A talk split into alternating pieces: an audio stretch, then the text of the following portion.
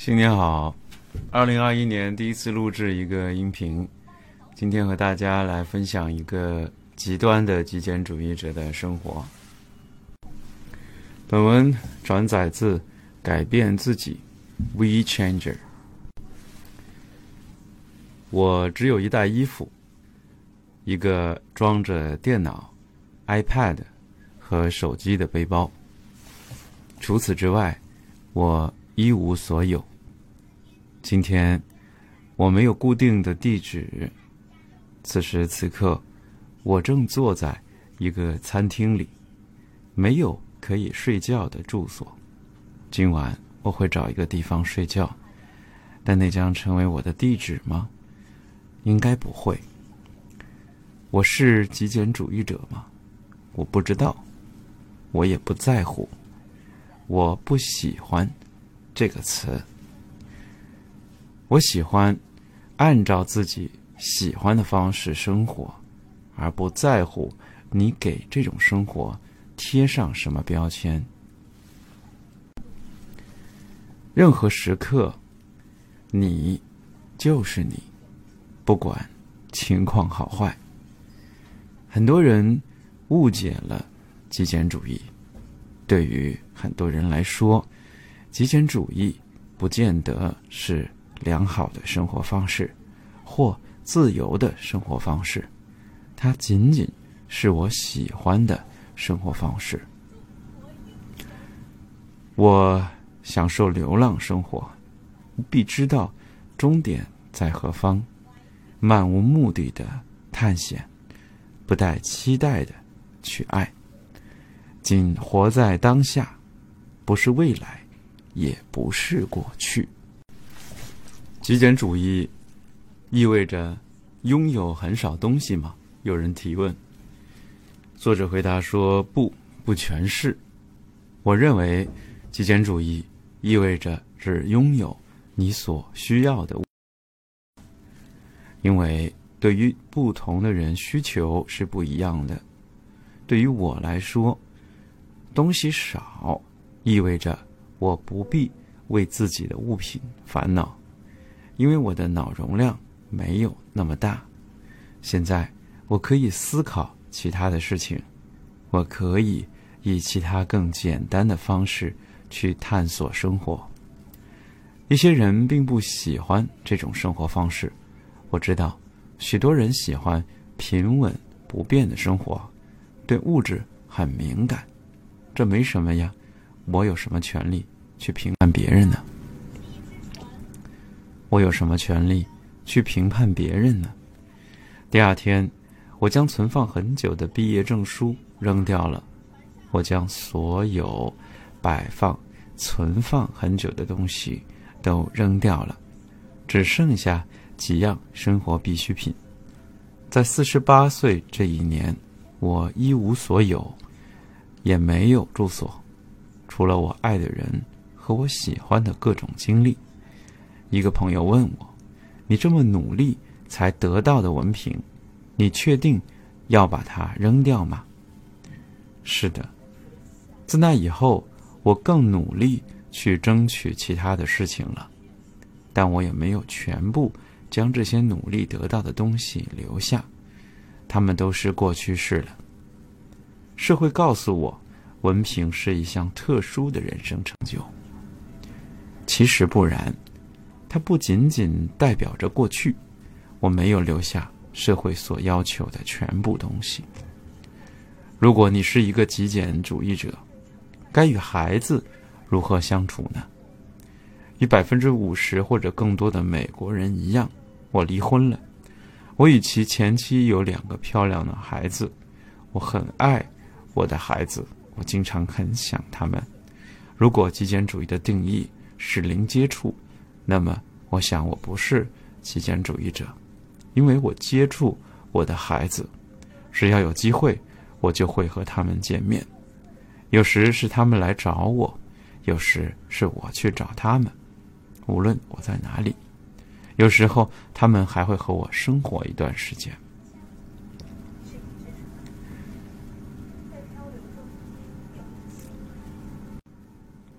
我希望。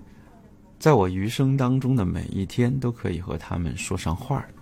但是，如果他们与我住在一起，我可能不能以我现在的方式生活，而且我也不想这样。但是，生活要我上这个岸，所以我将自己收拾了一下，就往这座新岛的丛林探索去了。极简主义会远离网络吗？有时会。四百万年来，我们都是不联网的。我们互联网起来才不过二十年。我的收件箱里有两万三千八百七十九封未读邮件，邮件只是可选项，不是必选。爱、精神和感恩存在于面对面交流，而非邮件回复。有时候。我也许会十年后才回复一封邮件，很有趣呢。我假装好像刚刚收到这封邮件一样，然后我回复道：“好的，我们明天见面喝杯咖啡吧。”接着我会得到很有趣的回复。我从来不接电话，也没有语音信箱。我的电话号码是二零三五幺二二幺六幺。你拨一下就知道了。我每周四会花一个小时，东部时间三点三十到四点三十，上推特回复上面的问题。这个习惯已经持续了六年。我的 Facebook 除了发表文章之外，什么也不做。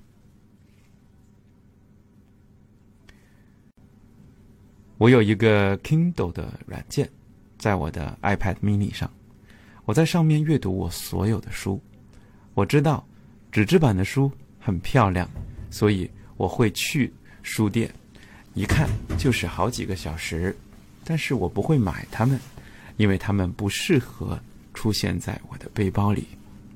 我不会随意的去网上浏览文章，除非他们是我熟知的人写的。大多数的时候，我只读我喜欢的书。当我一个朋友听说这些事，他问我：“但是你就不怕错过一些信息吗？”我问他：“什么是信息？”我们所读的信息百分之九十九都会忘掉。要记住的最好办法是行动，否则我在网上什么也不看。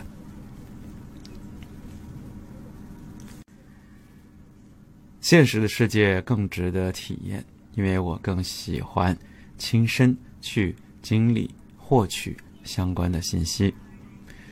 极简主义意味着很少情感依附吗？我爱我的朋友，我爱我的孩子，我喜欢在派对或者晚餐或者社交场合与人交谈，向他们学习。爱就是极简主义，欲望。占有和控制，不是极简主义，仅仅是物品的极简主义，不，还有恐惧、焦虑、压力、哀悼的极简主义。我不喜欢任何阴谋，我也不喜欢八卦别人。这就是这个作者的他的生活的这种态度。他是为什么这样做呢？因为啊，他说我知道这种事情的时候呢，就好像要在背包里背负那些人一样，因此我越八卦，我的背包啊，它就会越来越重。假如有人不喜欢我，我不会不开心，因为那同样是一种包袱。我努力会将这些喜欢、不喜欢，从人际关系上。获得的快乐或者负担，都把它抛到脑后。这种方向的极简，在他看来，这就是极简主义。他认为我们每个人呢都是特殊的，都是独特的。你永远无法获知到别人正在做的事情到底是为了什么啊？我们没办法去知道，对吧？有时候啊。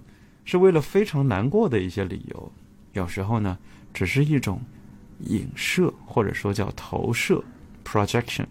有时候，他们度过了很难受的一天，或者生活陷入了一种困境。这时候，是一些我们永远无法理解，也没有必要像背包袱一样去一定要理解的一些理由。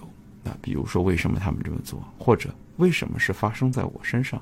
这两个理由都不会出现在我的背包里。为什么有很多人亲子关系搞不好？其实核心问题并不是在于他出生于一个什么样的原生家庭，而是他把这些原生家庭当做自己的出厂设置，有能力丢，却不愿丢掉，一直。把它背在身上，走遍天涯。所以我们要和自己身上的这些情绪的包袱、人际的包袱说再见。这是极简主义，我觉得对我来说挺难的一件事情。我的极简主义更多的是停留在物质层面，其实呢，物质层面还没有怎么样，但在精神层面，我的极简主义就更糟糕了。我似乎把很多人都背背在我的行囊当中。我还记得我在，呃，前朋友分手的时候，我会在家里把所有前朋友给我邮寄的信把它烧掉。当时真的是有一种如释重负的感觉。你想想，我的脑子里面还留着他们，我仅仅是把他们的邮件把它烧掉，就有这么。强大的释放的感觉，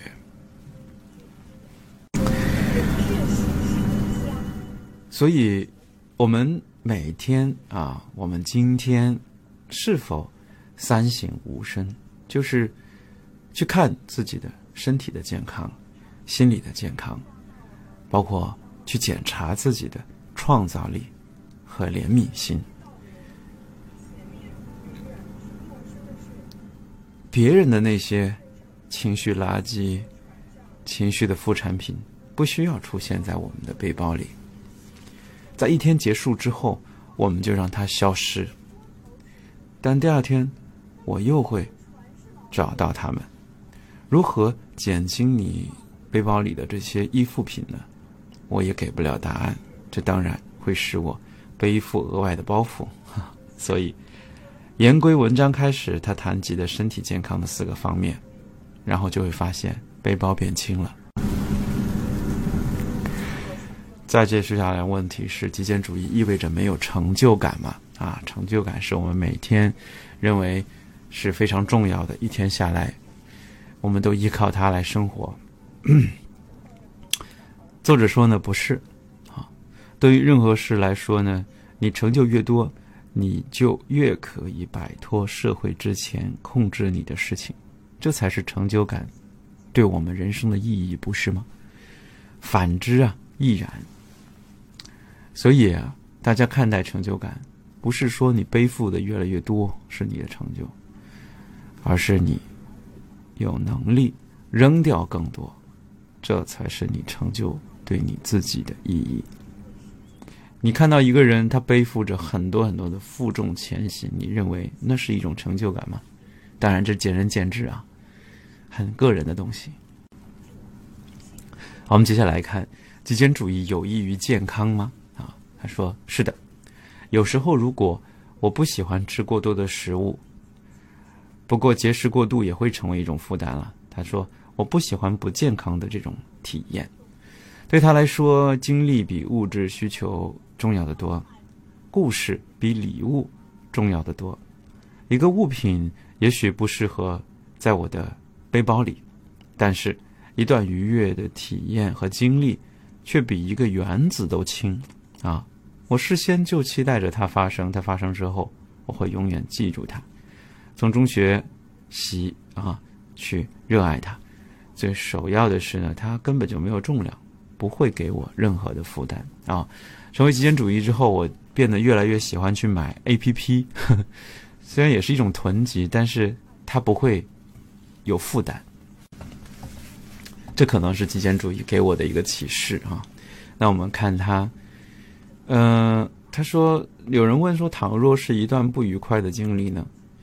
那作者说：“我只知道一件事情，快乐是一种内在选择，而非外界给予的情感。”这句话特别重要，是一个选择，而不是被动接受的东西。有时候我也会做出错误的选择，这不是我能控制的。但是有时我也会做出正确的选择。我希望今天这个选择是对的。我们没有办法去决定外界会给我们什么东西，甚至我们有时候也没有办法决定我们曾经做过这种选择没做哪种选择。但是我们当下可以控制的，就是我们现在的这个选择。我们能够控制的这个选择，才是我们要注意的。接下来看，极简主义者有什么样的情感？他说呢，爱。快乐、惊叹、好奇、友谊，这些是你自己给予自己的，而不是从别人身上获取的。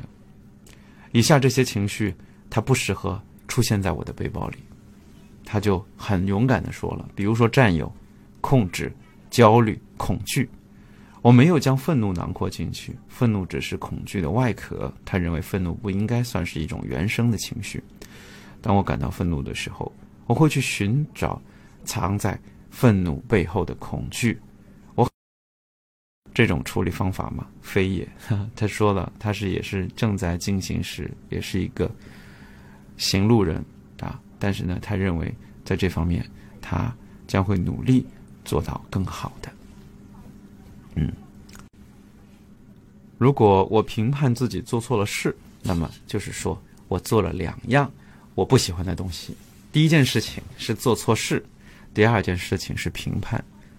我最近也是感觉，很多时候问题并不是只是出现在做事。我觉得评判这件事本身就是至少会占到一半以上的啊，对我们产生负面情绪的一个原动力。所以说啊，他这里讲到啊，他这里做了一个定义，就是极简主义就是。不评判自己或者他人，哪怕做了错事，也不评判。听起来是不是有些不道德？那么，如果你内心感觉到有些不道德，那这件事情有没有什么问题的话，你就一定要注意了。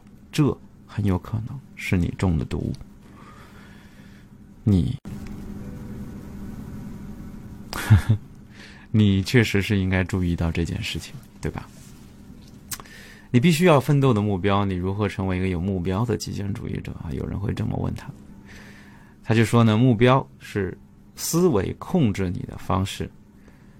这种方式解释起来就是说我需要什么什么什么啊，就是目标，这个目标才会快乐啊。这是一种 blackmail，我觉得这是一种呃要挟，这是一种啊。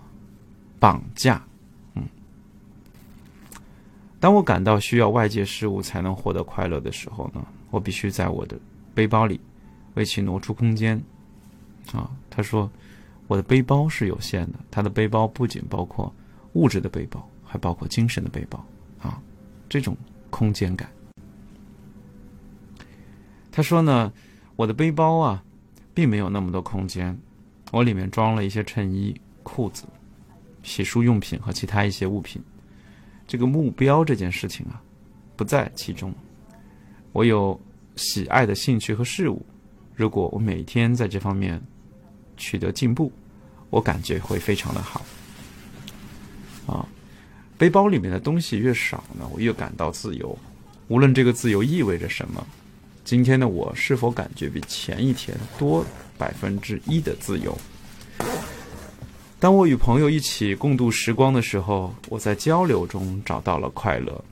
有时候，生命所需的不是完成目标，而是联系和交流。啊，这就是呃，这个武志红讲的自恋维度和关系维度。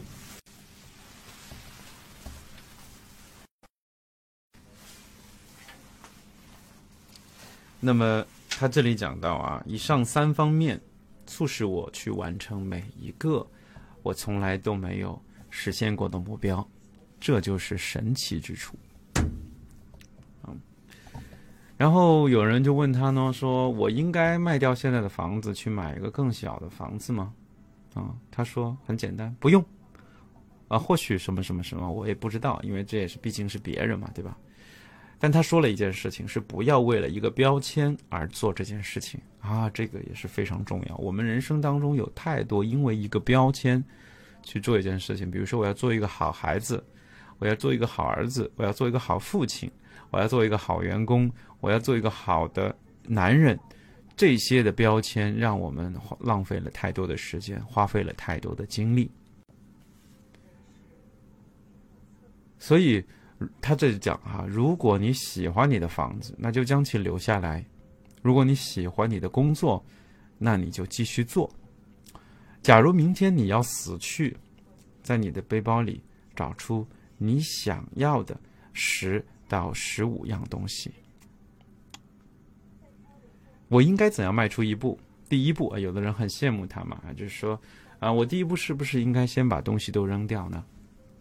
他说呢，我也不清楚，这是自助手册里头的问题，这就是说，这是这是一个很刻板的问题，我没办法回答啊。而这个手册呢，似乎是基于一些毫无瑕疵的建议所写出来的。我的建议有很多的瑕疵，它很。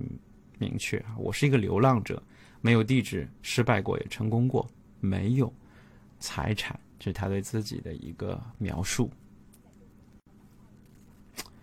啊，今天我可以重新开始，或者说，我也可以问无数次为什么。但有一件事情我会一直做，就是帮助别人，这是我的日子和生活更轻松而且轻盈啊！帮助别人，这是很多。牛人，包括现在互联网经济，很多的呃大牛，他们在坚持做的事情，或者说是他们不得不自发的啊去做的一些事情。所以，如果你是一个极简主义者的话，为什么你有时候会发长文呢？说，因为我根本不在乎你怎么来想我哈。这就是 How Minimalism Brought Me Freedom and Joy 这个作者写的。好了，今天呢就先到这里了，非常感谢大家，再见，拜拜。